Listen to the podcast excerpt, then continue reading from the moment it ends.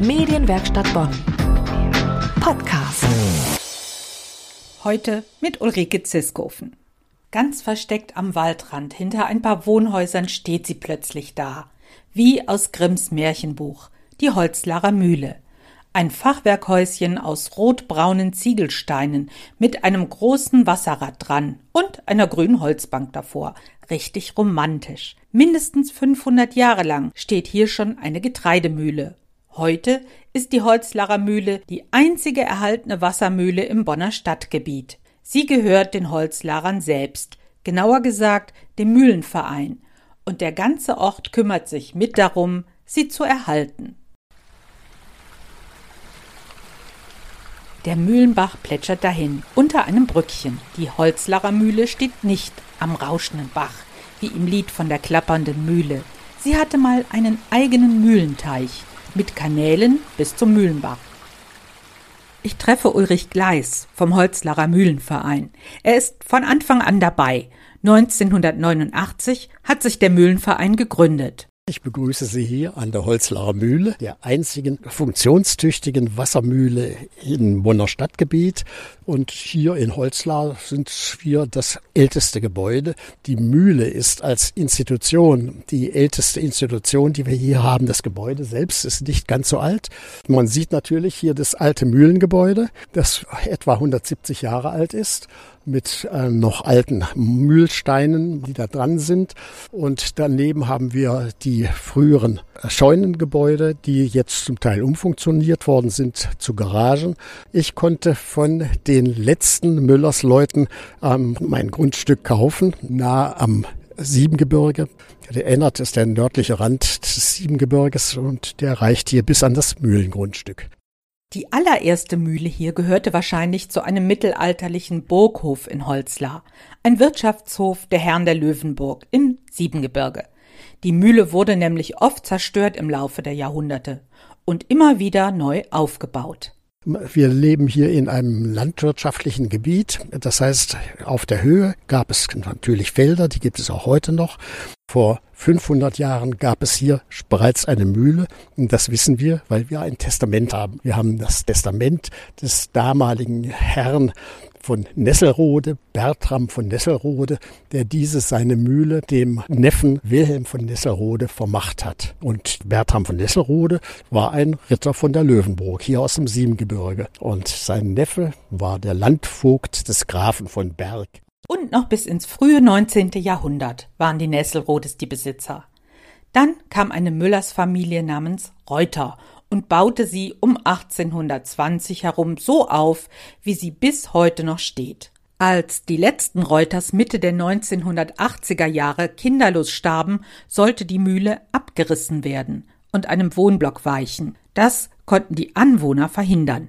Sie kauften sie schnell von der letzten Erbin, einer Eifeler Bäuerin, gründeten den Mühlenverein und krempelten die Ärmel hoch. Die Mühle war eine Ruine. Das war unsere erste Tat, die Mühle wieder restaurieren zu lassen. Die erste Frage an die einheimischen Leute hier in die alten Holzlager war, das alte Wasserrad, was war das? War das aus Holz oder war das aus Eisen? Und die haben uns gesagt, das wissen wir nicht. Wir haben es verstocht. Und da wussten wir also, dass es aus Holz war, denn verstocht heißt, wir haben es verbrannt. Was da so rauscht, ist das große Wasserrad an der Außenwand der Mühle mit fast vier Metern Durchmesser, die Besucherattraktion hier. 2020 ließ der Mühlenverein ein neues Wasserrad einbauen, mit Hilfe von Betrieben vor Ort. Wir haben auch eine Achse ähm, aus Metall. Früher gab es hier einen Wellbaum aus Holz und ähm, mit ähm, 50 Zentimeter Durchmesser. Hier haben wir jetzt eine Stahlachse die äh, wiegt 600 Kilo. Es war sehr mühsam da einzubauen. Da hat uns auch äh, wiederum das Technische Hilfswerk und auch die Feuerwehr geholfen, mit ihren Mannen äh, das zu installieren. Auch das ähm, Wasserrad ist ähm, gebaut worden von einem Mühlenbauer. Es gibt die großen Industriemühlen, da muss man zugeben, ja, die können das schneller und besser, aber dort sieht man nicht mehr, was geschieht. Und wir können bei uns zeigen, wie das Mehl früher gemahlen worden ist. In der Mahlstube mit dem Mahlwerk darin. Was macht denn jetzt klipp-klapp, wie beim Lied von der klappernden Mühle am rauschenden Bach? Das ist der Rüttelschuh. Das ist der Rüttelschuh, der sich bewegt und dadurch wird das Getreide, was hier reingegossen worden ist, langsam und gleichmäßig zwischen die Steine geführt.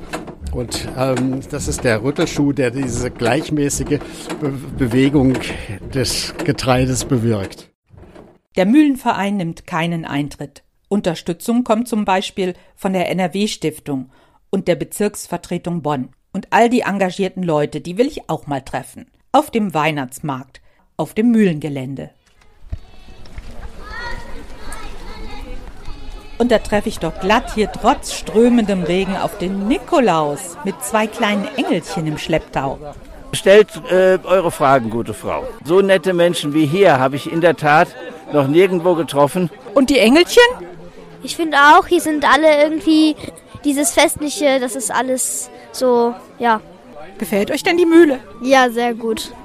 Also hier ist es natürlich auch ein bisschen leerer, deshalb finde ich es hier viel angenehmer zum Laufen, als wenn man, da fallen halt auch nicht so schnell die Flügel ab.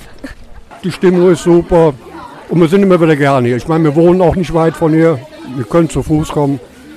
Alles wunderbar. Bei mir ist es noch ein bisschen ein persönlicher Grund, dass mein Großvater sich schon hier sehr, sehr eingesetzt hat ähm, früher und dass ich das einfach in nächster Generation auch gerne weitermache. Jetzt kennt man bei der Zusammenarbeit vom Bürgerverein, kennt man sich natürlich schon. Das ist einfach ein ganz tolles Team. Ja, also eine sehr schöne Teamarbeit. Eine, wir haben eine tolle Teamarbeit. Wir ja. arbeiten wirklich miteinander und nicht gegeneinander. Das war der Podcast aus der Medienwerkstatt Bonn mit Ulrike Ziskofen. Bis zum nächsten Mal. Medienwerkstatt Bonn. Mehr Beiträge auf medienwerkstattbonn.de.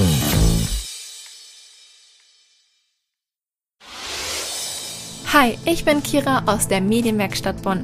Wenn du selbst mit dem Gedanken spielst, in die Medienwelt einzusteigen, dann hör doch gerne mal in unseren Podcast Dein Weg in die Medien rein. Einmal im Monat spreche ich mit echten Medienprofis darüber, wie sie es in ihrem Beruf geschafft haben und welche Tipps sie dir geben würden, wenn du selber durchstarten willst. Dein Weg in die Medien. Den Link zum Podcast findest du in den Show Notes.